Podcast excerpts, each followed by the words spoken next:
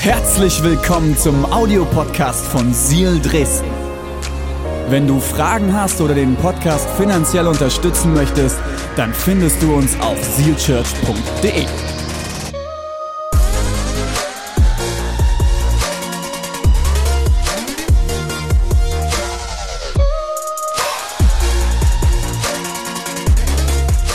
Der Titel für heute lautet, Jesus bleibt dasselbe. Jesus bleibt dasselbe. Und du kannst äh, mit mir deine Bibel aufschlagen, Apostelgeschichte Kapitel 1 ab Vers 6. Und lass uns mal reinschauen in den Text für heute und lass uns schauen, was er für dein und mein Leben zu sagen hat. Deshalb fragten sie ihn bei nächster Gelegenheit, Herr, wirst du dann das Reich Israel wiederherstellen?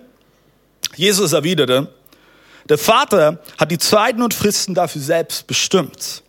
Ihr müsst das nicht wissen. So gut, oder? Wie oft wollen wir immer alles wissen? Wie oft wollen wir immer alle Details wissen? Und Jesus sagt, hey, du musst es nicht alles wissen. Du musst nicht alles wissen. Das ist eigentlich, eigentlich ist es eine Erleichterung. Jesus muss alles wissen, ich nicht. Wenn aber der Heilige Geist auf euch gekommen ist, werdet ihr Kraft empfangen und als meine Zeugen auftreten in Jerusalem, in ganz Judäa und Samarien und bis in die letzten Winkel der Welt. Als er das sagte, sahen sie, wie er emporgehoben wurde. Dann verhüllte ihn eine Wolke vor ihren Augen. Jetzt wird's richtig spooky. Als sie nach seinem Verschwinden immer noch gespannt zum Himmel aufschauen. Ich stelle mir das so richtig vor. Okay, Jesus verschwand auf einmal in der Wolke. Alle, alle Jünger schauten hoch. Und dann standen sie immer noch da. Können wir vorstellen, die standen zehn Minuten da. Wo ist er denn? Wo ist er denn? Er war weg. Aber pass auf. Da standen auf einmal zwei Männer bei ihm. Sie waren in leuchtenden Weiß gekleidet. Ihr Männer von Galiläa, sagten sie. Was steht ihr hier und starrt in den Himmel? Jetzt kommt's. Derselbe Jesus, derselbe Jesus, der von euch weg in den Himmel aufgenommen wurde, wird genauso wiederkommen. Wie ihr ihn habt in den Himmel fahren sehen. Derselbe Jesus. Diesen Moment kennen wir als Himmelfahrt, oder? Sogar ein Feiertag bei uns im Land, Himmelfahrt. Und ich glaube ja, das war weniger so eine Fahrt, die Jesus da unternommen hat, sondern es war eher so ein Beam, so. Also ich glaube nicht, dass es so eine Fahrt war und Jesus ist dann wie so ein Fahrstuhl hoch. Und das Spannende ist, obwohl Himmelfahrt sogar ein Feiertag ist bei uns, haben wir lange nicht die Aufmerksamkeit auf die Himmelfahrt, wie zum Beispiel auf die Inkarnation von Jesus oder die Kreuzigung oder Ostern. Aber Fakt ist, 40 Tage nach dem Ostersonntag ist Himmelfahrt. Und ähm, das ist ein matchentscheidender Tag. Wenn, wenn, du, wenn du deine Aufmerksamkeit nicht der Himmelfahrt schenkst, ist es ein bisschen wie wenn du ein Sternemenü kochst, äh, aber niemanden einlädst, der mit dir am Tisch sitzt. Du verpasst etwas. Der Sieg über den Tod durch die Auferstehung war die Explosion. Aber die Himmelfahrt ist die Schockwelle, die überall hin zu spüren war. Denn von diesem Tag an, denn von diesem Tag an kamen täglich bis heute, muss ich mir vorstellen, bis heute täglich Menschen hinzu, die sich für Jesus entschieden haben. Von diesem Tag an. Wir haben gerade eben gelesen. Wie reagierten die Jünger wohl, nachdem Jesus in den Himmel gegangen ist? Wir lesen zweierlei Dinge. Die Jünger Jesu reagieren auf zwei Wege und einerseits durch Anbetung. Lass uns mal lesen, Lukas Kapitel 24, Vers 52 bis 53. Die Jünger warfen sich vor ihm nieder und dann kehrten sie mit großer Freude nach Jerusalem zurück. Und von da an waren sie ständig im Tempel und priesen Gott. Worship. Das ist das, was wir hier tun. Das ist, das ist das, was wir als Kultur haben in unserer Kirche. Wir wollen Gott mit Leidenschaft und vom ganzen Herzen anbeten. Warum sind die Jünger in den Tempel gegangen? Weil da die Menschen waren. Die Jünger sind zu den Menschen gegangen. Und das ist die zweite Art, wie die Jünger reagiert haben. Sie haben Zeugnis gegeben. Markus, Kapitel 16, Vers 20. Sie aber gingen überall hin und predigten die gute Botschaft. Der Herr wirkte durch sie und bestätigte ihr Wort, Achtung, durch wunderbare Zeichen. Manche Theologen sind der Meinung, hey, in dem Moment, als Jesus in den Himmel fuhr, haben die Wunder aufgehört. Ich möchte dir etwas verraten. Ich glaube, das ist ein Trugschluss. Denn es gibt klare Verheißungen darauf, dass Gott genauso noch heute Wunder tut, dass er Heilungen schenkt, dass er Dinge bewegt, dass er Durchbrüche schenkt. Und weißt du was? Hey, das hat nichts damit zu tun, dass Jesus in den Himmel vor, sondern hey, du und ich, wir haben Autorität bekommen, Hände aufzulegen. Wir haben Autorität bekommen, Heilung auszusprechen. Wir haben Autorität bekommen, für Wunder zu beten. Und alles fing an mit der Himmelfahrt. Mit dem Moment. Ich bin aber ehrlich, okay? Die Jünger haben eingangs etwas anders reagiert. Es hat, glaube ich, einen Moment gebraucht, bis sie bereit waren, Worship zu machen im Tempel und hinauszugehen und die gute Botschaft weiterzusagen. Und du musst dir vorstellen, die Jünger waren mit Jesus drei Jahre unterwegs. Drei intensive Jahre. Drei Jahre durch dick und dünn. Drei Jahre, wo sie füreinander da waren. Wo Jesus Wunder getan hat. Hey, Speise der 5000, oder? Puh, oh, wie gern wäre ich dabei gewesen. Ich hätte es so gern miterlebt. Oder der Moment, als sie, als sie mit dem Boot rausfahren und dann kommt auf einmal Jesus auf dem Wasser gelaufen. Ich glaube, das war ein sehr prägender Moment. Das war, glaube ich, ein Moment, da wurde manche Glaubensvorstellung gesprengt. Das, das verbindet. Und dann geht Jesus.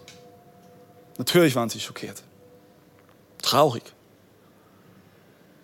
Ich kann es so gut nachvollziehen. Vielleicht hast du auch schon mal einen Moment gehabt, ein enger Freund, mit dem du durch dick und dünn gegangen bist, mit dem du alles Mögliche gemeinsam erlebt hast. Auf einmal zieht er in eine andere Stadt oder geht für anderthalb Jahre auf eine Weltreise oder was auch immer.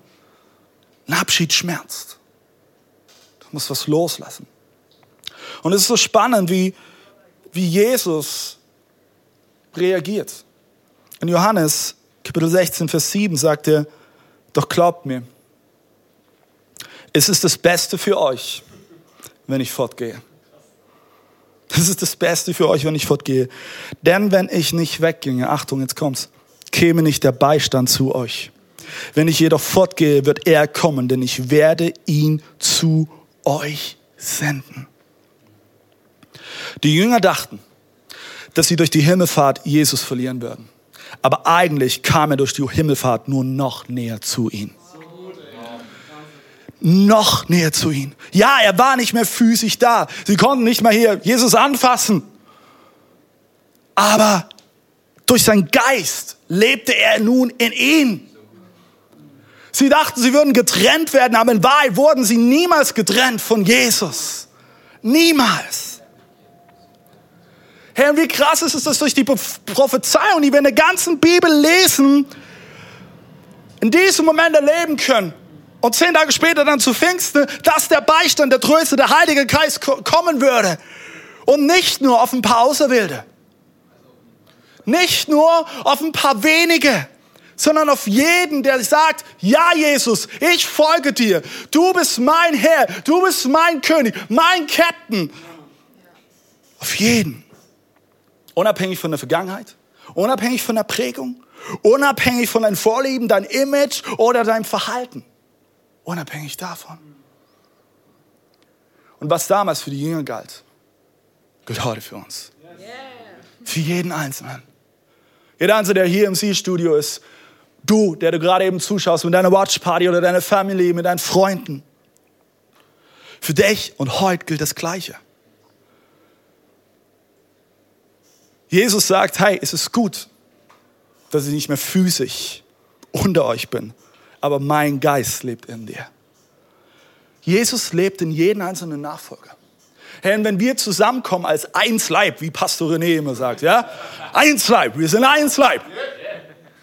Und jeder einzelne Jesus in sich trägt durch seinen Geist. Hey, was ist dann möglich?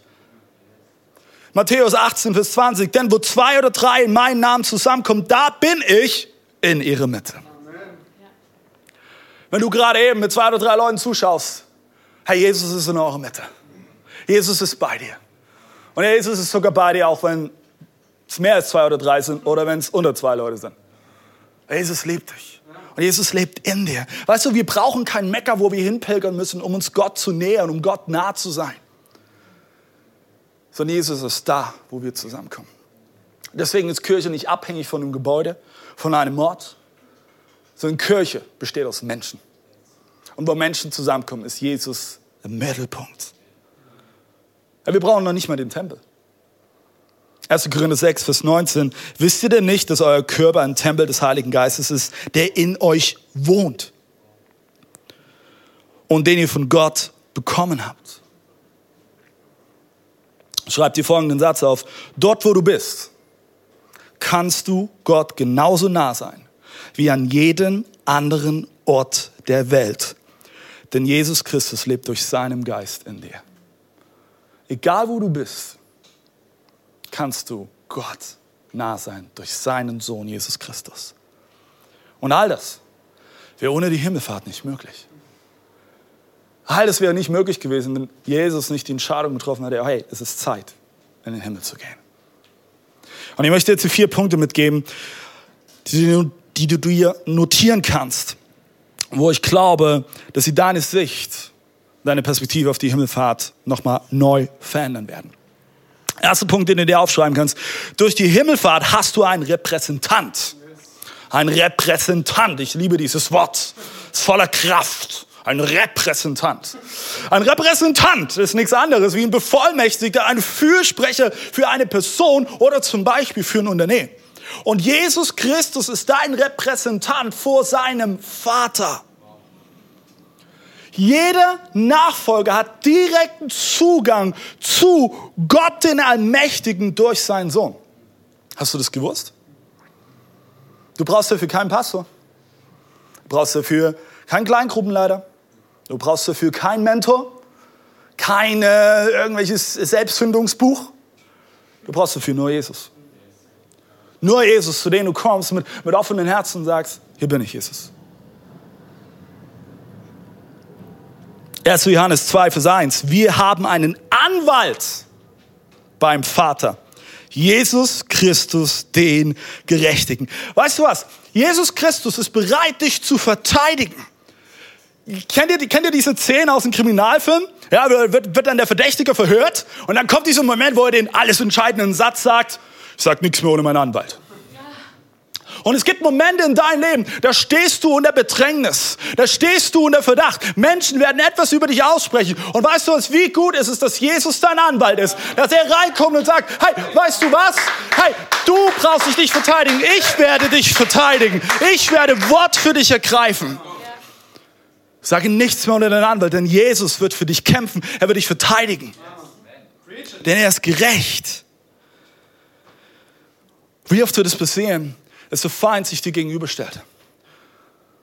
Und er wird anfangen, auch vor Jesus, deine Fehler aufzuzählen. Oh, hast du gesehen? Gesehen? Das ist wieder voll verkackt. Hast du gesehen, wie oft er gelogen hat? Hast du gesehen, wie, wie er es nicht bis zum Ende durchgezogen hat? Hast du es gesehen, wie er, wie er Menschen hintergangen ist? Und weißt du, was Jesus sagt? Er stellt sich dem Feind gegenüber und sagt, soll ich dir was sagen? Ich weiß, er ist nicht perfekt. Ich weiß, David ist nicht perfekt. Ich weiß, Rebecca ist nicht perfekt. Ich weiß, Sina ist nicht perfekt.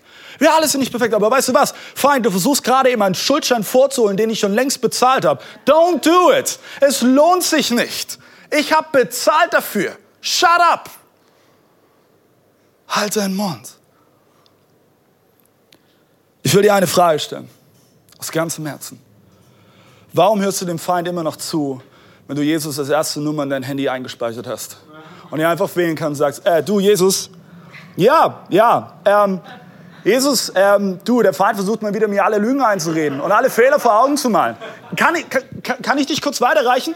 Äh, ganz kurz. Hier, hier ist Jesus am Apparat. Bitte, hör doch mal zu. Jesus ist ein Repräsentant. Du bist ein Kind Gottes, ein Kind von dem König aller Könige. Hebräer Kapitel 7, Vers 25. Deshalb kann er auch alle, die durch ihn zu Gott kommen, vollkommen retten. Jesus rettet nicht halb oder nur ein Teil. Nein, vollkommen retten, weil er immer lebt. Und jetzt kommt's, um sich für sie einzusetzen. Hast du schon mal den Gedanken gehabt, dass du Gott mit deinem Gebet überfordern könntest? Es ist ein absurder und abstruser Gedanke und dennoch fallen wir immer wieder mal in diese Falle hinein. Es ist, kann da nicht Jesus überfordern mit meinem Gebet. Soll ich dir was sagen? Du wirst Jesus niemals überfordern. Niemals überfordern. Jesus lebt dafür. Schreib es dir auf. Jesus lebt dafür, um sich für dich einzusetzen. Jesus lebt dafür. Deshalb gab er sein Leben. Deshalb hat er den Tod besiegt. Jesus lebt dafür, um sich für dich einzusetzen. Und du wirst Jesus niemals überfordern. Du hast einen Repräsentanten. Der zweite Punkt. Durch die Himmelfahrt wissen wir, dass er zurückkommt. He is coming back. Wie der Terminator eins sagt. Wir haben eingangs in Apostelgeschichte 1 gelesen. Jesus geht temporär in den Himmel, aber er wird wiederkommen. Er sitzt zur Rechten seines Vaters, aber sein langfristiges Ziel ist, er kommt zurück. Lasst uns mal folgende Bibelstelle lesen, 2. Thessaloniker, Kapitel 1, Vers 7 bis 9. Das werden wir miteinander erleben. Wenn sich der Herr Jesus vom Himmel her mit den Engeln seiner Macht in lodernden Feuer zeigen wird, dann wird er es denen heimzahlen, die von Gott nichts wissen wollten und den Evangelium unseres Herrn Jesus nicht gehorcht haben. Sie werden mit ewigem Verderben bestraft, sind dann für immer vom Herrn getrennt und von seiner Macht und Herrlichkeit ausgeschlossen. Das ist hart, oder? Das ist hart, oder? Glaub mir eins, es macht mir keine Freude, so eine Bibelstelle vorzulesen. Es macht mir keine Freude zu sagen, hey, weißt du was, die Hölle ist real. Es wird der Tag kommen, dann da wird die Tür der Gnade geschlossen werden. Hölle ist, ist weniger ein Ort, sondern vielmehr ein Zustand. Es ist der Zustand, wo Gottes Gegenwart abwesend ist. Nicht mehr da. Nicht mehr spürbar.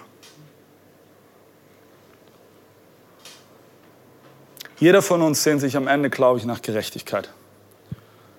Wir haben alle nur ein anderes Verständnis von Gerechtigkeit. Wir erwarten Gerechtigkeit anders. Ich glaube, es wird einen Tag geben, wo die Gerechtigkeit wiederhergestellt wird. Die Gerechtigkeit, nach der sich dein und mein Herz sehnt. Und es wird der Tag sein, an dem Jesus wiederkommt. An diesem Tag wird die Gerechtigkeit wiederherstellen. Und vielleicht schaust du gerade eben zu und sagst, hey David, David, stopp, stopp, stopp. Das soll gerecht sein? Das soll gerecht sein? Was für ein Gott maßt sich an zu entscheiden, wer lebt oder stirbt? Ist das gerecht? Ich möchte dir eine Gegenfrage stellen. Wie oft spielen du und ich Gott? Wenn wir Menschen degradieren, nur aufgrund seiner Herkunft, seines Aussehens, seiner Hautfarbe oder seiner Vergangenheit. Wie oft spielen wir Gott, wenn wir darüber entscheiden, ob ein Mensch im Mutterleib leben darf oder nicht? Wie oft spielen wir Gott, wenn wir bestimmen, ob ein Mensch aufgrund seines Verhaltens würdig ist oder nicht würdig ist? Wir Menschen nennen das unser moralisches Recht. Aber eigentlich spielen wir Gott. Und wenn Gott jedoch als Gott handelt, ist es auf einmal unmoralisches Verhalten?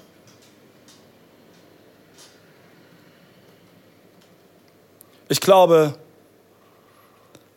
dass wir an den gerechten Gott glauben, der ein gerechtes Verhalten hat. Denn er ist der allmächtige Gott, der über allem steht. Du und ich haben nicht das Recht, Gott zu spielen.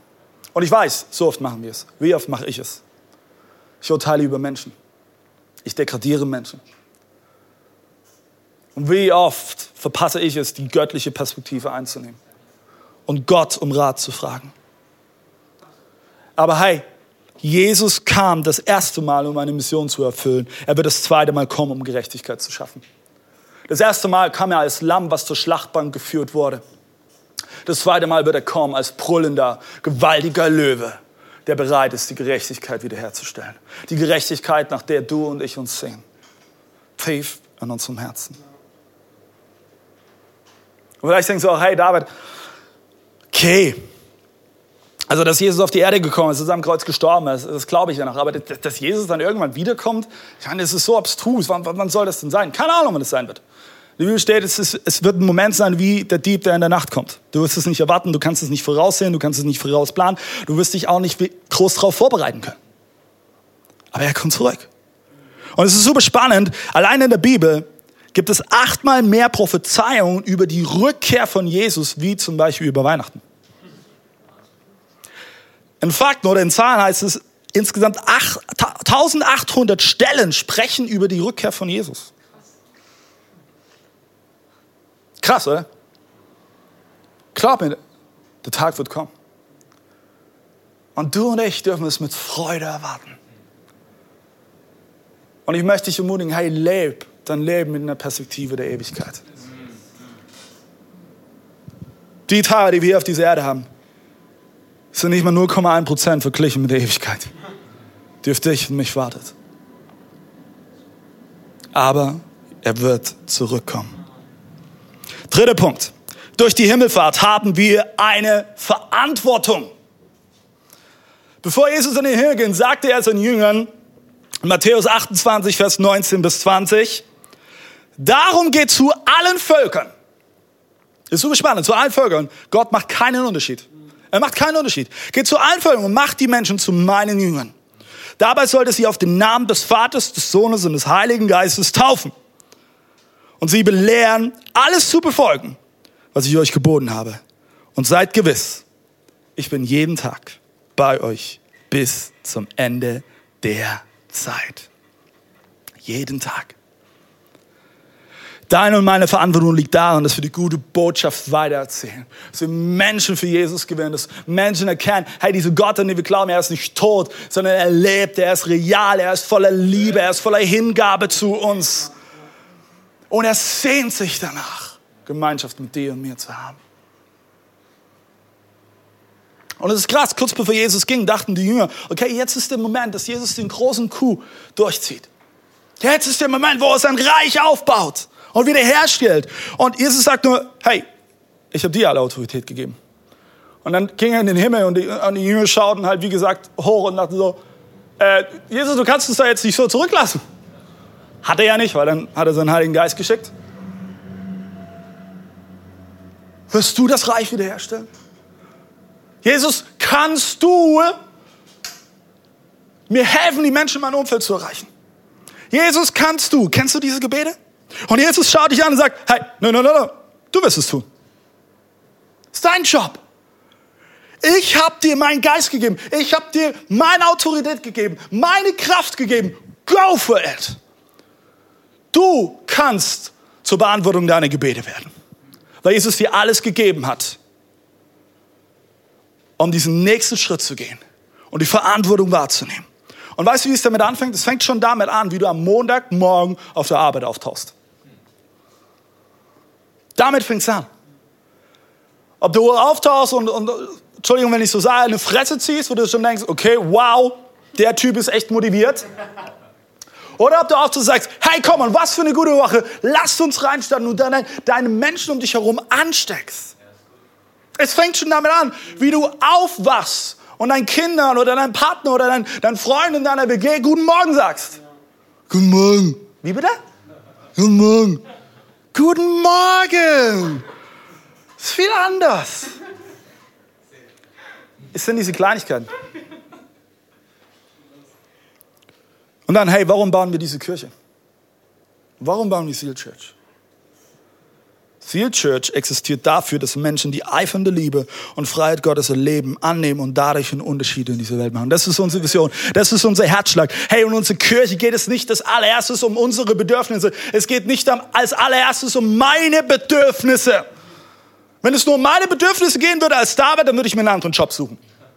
Bin ich ehrlich, manchmal würde ich das machen.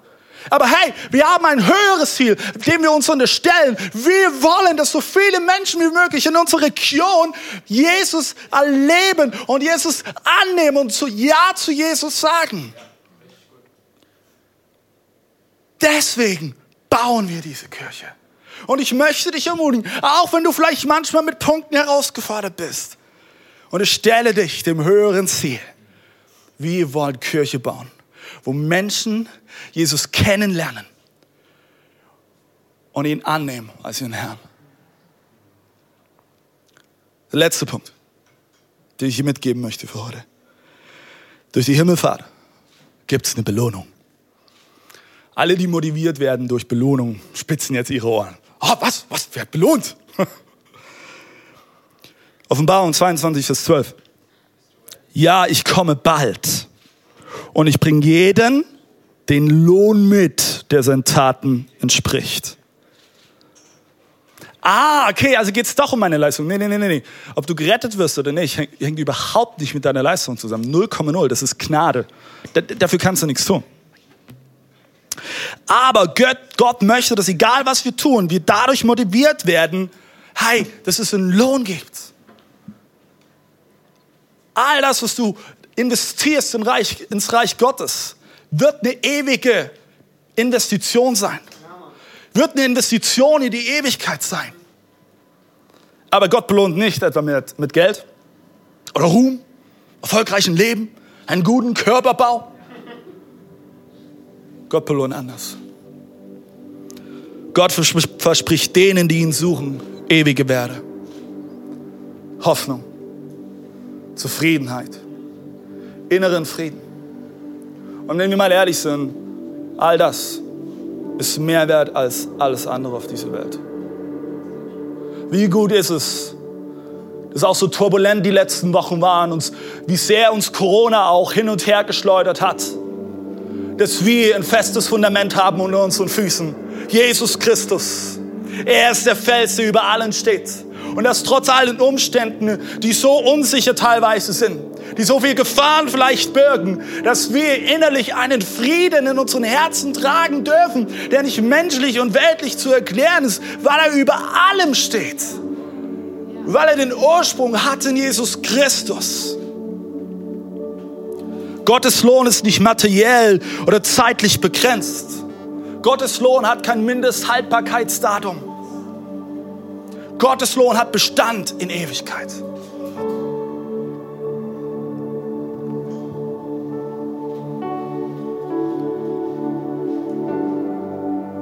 Der Tag wird kommen, an den Jesus zurückkehrt. Derselbe Jesus, der in den Himmel aufgefahren ist wird wiederkommen. Und Jesus war gestern, ist heute und wird morgen derselbe sein. Und das möchte ich dir zum Schluss diese Botschaft mitgeben. Ganz egal, wo du gerade eben stehst, du dich gerade eben unsicher fühlst, du gerade eben dich orientierungslos fühlst, du dich gerade eben verloren fühlst, nicht gesehen fühlst, nicht angenommen fühlst. Jesus bleibt immer derselbe. Er bleibt derselbe mit seiner Liebe, mit seiner Gnade. Er bleibt derselbe mit seiner Annahme, mit seiner Hingabe und seiner Leidenschaft. Und nichts kann etwas daran ändern. Weder Corona, weder die Wirtschaft, weder die Regierung, noch jeglicher anderer Umstand. Jesus bleibt für immer derselbe und das steht als feste Wahrheit über dein Leben.